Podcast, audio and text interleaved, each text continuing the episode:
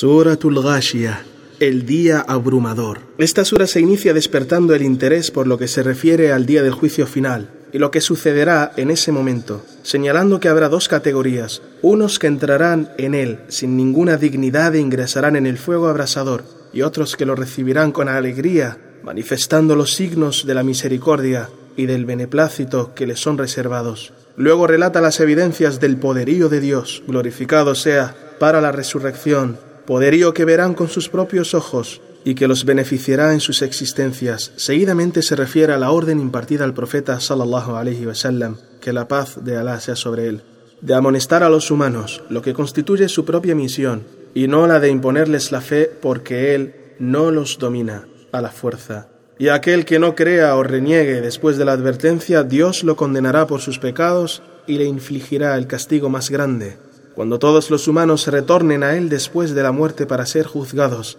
siendo Él al que todo retorna y por quien todo es juzgado.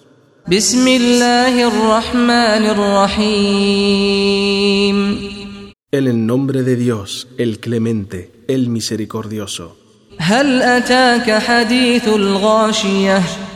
¿Acaso te ha llegado, Muhammad, el relato de la resurrección que abrumará a la gente con sus calamidades? وجوه يومئذ خاشعة عاملة ناصبة Ese día habrá rostros envilecidos, preocupados por sus sufrimientos y su desgracia. تصلى نارا حامية تسقى من عين آنية Que entrarán en el fuego abrasador, que serán abrevados de una fuente de extremo ardor. ليس لهم طعام إلا من ضريع No tendrán más que alimentos de la peor calidad que los hará sufrir. لا يسمن ولا يغني من جوع Sin aprovechar a sus cuerpos ni saciar su hambre.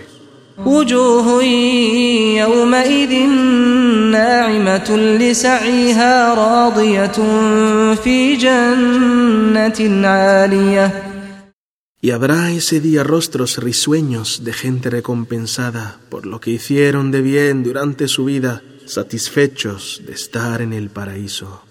لا تسمع فيها لاغية فيها عين جارية donde no oirán ninguna palabra vana, donde habrá un manantial de agua fluyente. فيها سرر مرفوعة وأكواب موضوعة ونمارق مصفوفة وزرابي مبثوثة En él habrá lechos elevados en categoría y dignidad que aumentarán su delicia y felicidad, copas dispuestas entre sus manos, almohadones alineados y abundantes alfombras extendidas en los lugares de asiento.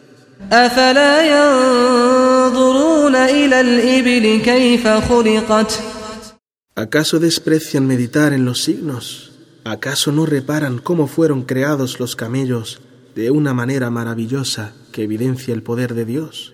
En la creación del camello hay verdaderos prodigios que evidencian el poder divino. Las características de los camellos predisponen a este animal a ser la nave del desierto, pues sus ojos están situados en los altos de su cabeza, lo cual les permite girar sus miradas hacia atrás.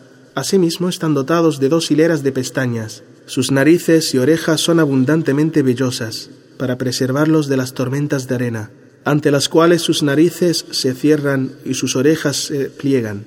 Sus miembros y sus cuellos son adecuadamente largos, permitiéndoles agilizar sus movimientos. Sus pezuñas planas le permiten caminar sobre arenas finas.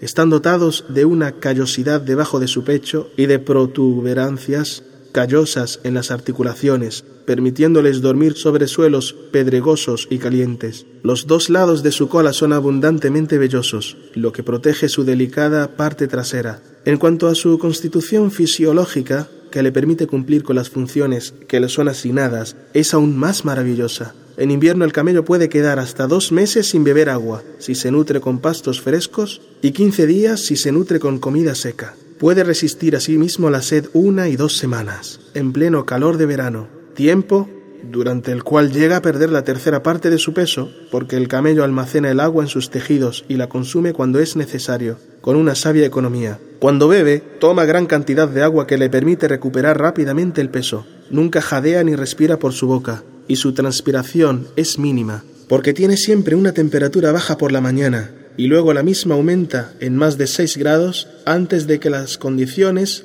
la moderen a través de la transpiración y del evaporamiento. A pesar de la gran cantidad de líquido que pierde con la sed prolongada, la viscosidad de su sangre no se altera al punto de amenazar su vida. Su joroba de grasa le sirve de fuente de energía, que le permite resistir al hambre, aunque no le sirve contra la sed. Los científicos siguen descubriendo en el camello cosas maravillosas, lo que confirma el hecho de que Dios los incite a observarlo en su constitución extraordinaria.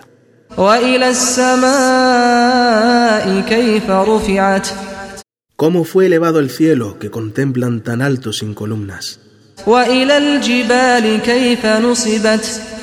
Como las montañas que ellos escalan hasta la cumbre, fueron fijadas como pilares que mantienen la estabilidad de la tierra. Y cómo la tierra que recorre fue extendida y desplegada, el Sagrado Corán califica reiteradamente a la Tierra como plana y dilatada. El propósito de ello es que la Tierra, a pesar de ser redonda, aparece aplanada al que la contempla, lo que no contradice nada las evidencias de la ciencia.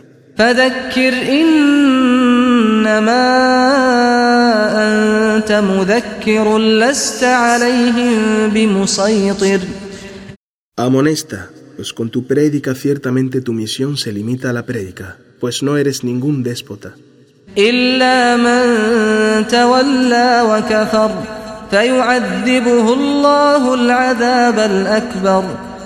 Mas aquel que se oponga y reniegue, Dios le infligirá el mayor castigo, que no hay otro peor.